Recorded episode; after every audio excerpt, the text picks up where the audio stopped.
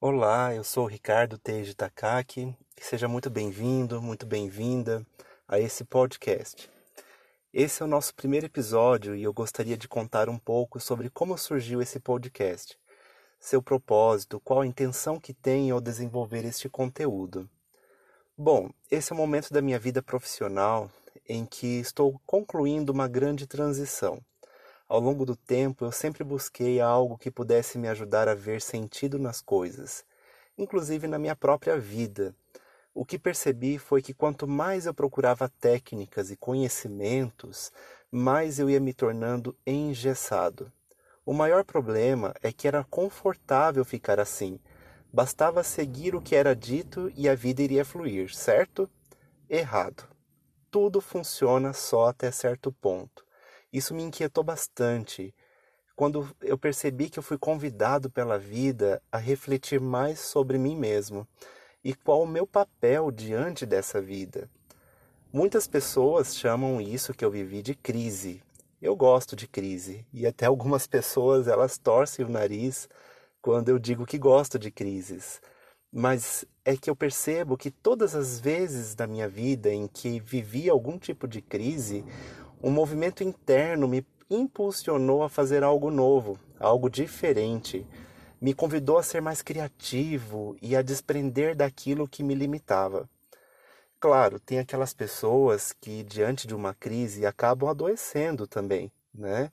E eu diria que comigo também não foi diferente, porque eu acabei sofrendo muito com os efeitos do estresse, ainda que o meu trabalho seja também ajudar as pessoas a aliviarem o seu próprio estresse. E isso me soou, eh, em um momento, isso me soou muito como uma incongruência.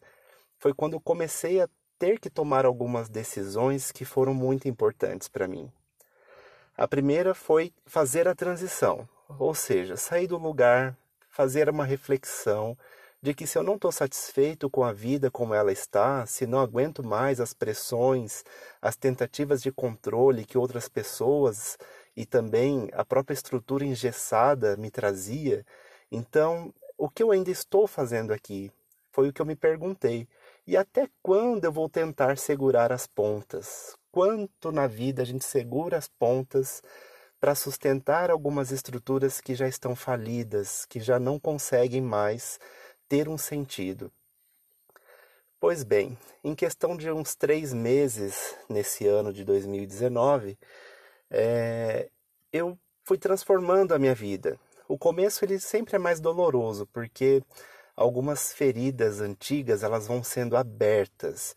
E aí eu precisei encarar também aquilo que a gente chama de ego, porque querendo ou não, na estrutura antiga, o ego ele já tinha um lugar firme para se manter com certos títulos, algumas colocações dentro da própria instituição da qual eu fazia parte, mas o principal eu decidi passar uma peneira bem fina em tudo o que eu acreditava sobre a vida, sobre a espiritualidade, sobre tudo o que já tinha sido dito para mim. Questionei muitas coisas e me resolvi uh, comigo mesmo, mas no final ficou realmente só aquilo que faz sentido para mim. Um, e ao longo desse processo também precisei rever alguns valores, descobrir, na verdade, quais eram os verdadeiros valores para mim, aquilo que realmente me importava e também o meu propósito de vida, entendendo que eu tenho uma missão no mundo que só eu posso realizar, porque somente eu posso ser eu mesmo, ninguém mais. O meu lugar não pertence a ninguém além de mim mesmo, e eu também não posso é, tomar o lugar de outras pessoas naquilo que elas têm que fazer. E quantas vezes também eu me vi pegando responsabilidades que não são minhas. Então, para que isso aconteça, de assumir a nossa própria missão, para que eu pudesse assumir a minha própria missão, é, eu precisei tirar de dentro de mim um monte de gente, um monte de tralha, para ser sincero, mas tralhas emocionais e opiniões que eu seguia mesmo sem perceber e decidir que eu estou aqui para fazer algo diferente e ligado realmente à minha essência. Foi então que passou pela minha cabeça a ideia de compartilhar com mais pessoas essas experiências e também as minhas visões sobre a vida, sobre o autoconhecimento, sobre relacionamentos, né? A maioria das pessoas que me procuram sempre tem algo a falar ou aprender sobre relacionamentos, algo que elas querem melhorar em seus relacionamentos, né? E também pelo ponto de vista da espiritualidade.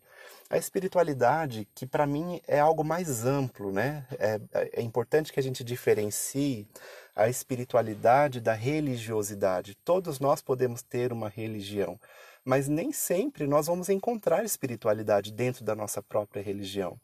A espiritualidade ela abarca tudo e a todos, não segrega, não separa as pessoas. A espiritualidade ela vem para agregar e principalmente a espiritualidade vem para nos propor o encontro com aquilo que é nossa essência, aquilo que as pessoas podem chamar de alma, aquilo que é o seu eu superior, ou as ideias, na verdade, de que você precisa se conhecer. Então, o autoconhecimento é sempre um convite que a espiritualidade é, acaba nos fazendo, né?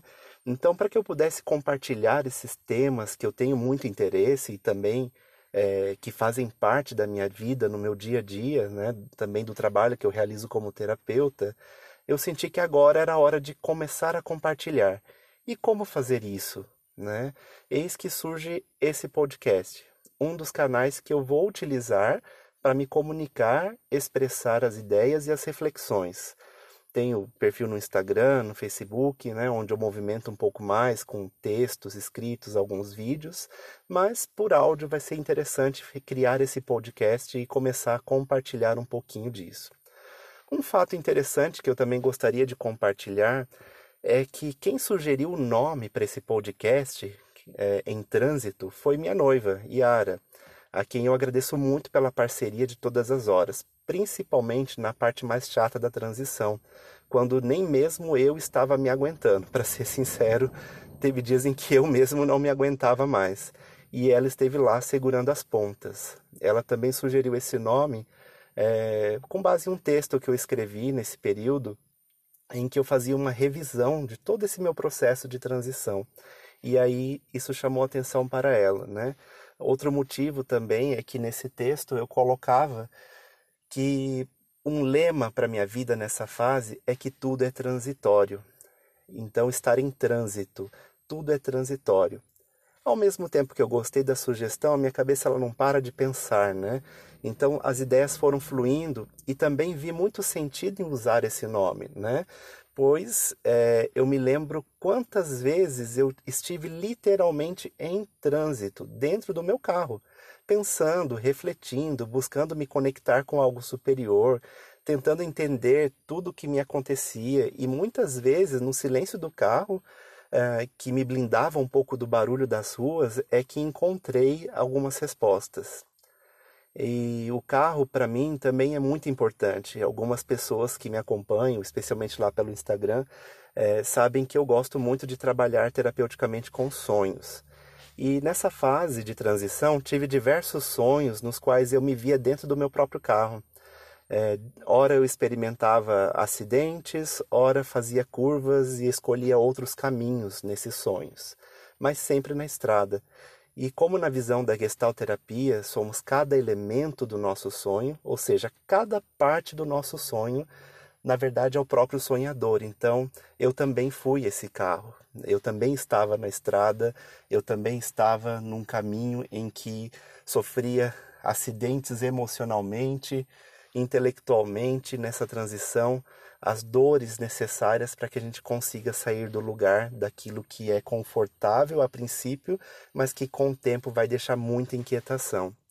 E para finalizar, meu carro ainda irá participar desses episódios que serão gravados é, porque buscando mais informações e dicas sobre como fazer um podcast, encontrei uma ideia fantástica, muito boa para esse momento em que eu não irei investir é, em uma grande estrutura para gravar esses áudios. A sugestão foi que seja gravado então dentro do carro, pois ele tem uma acústica que ajudaria a diminuir os ruídos. Vamos ver, espero que realmente funcione e será muito bom estar aqui pois muitas vezes gravei áudios para grupos de WhatsApp e clientes dentro do meu carro e sempre me senti muito inspirado aqui. Claro, estarei também com ele estacionado em algum lugar seguro para isso, né?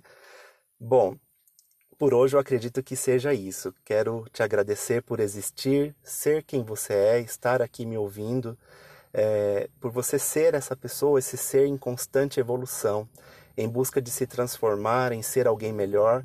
Então venha comigo apreciar essa jornada pelo autoconhecimento, com toques de espiritualidade. Um grande abraço e até a próxima.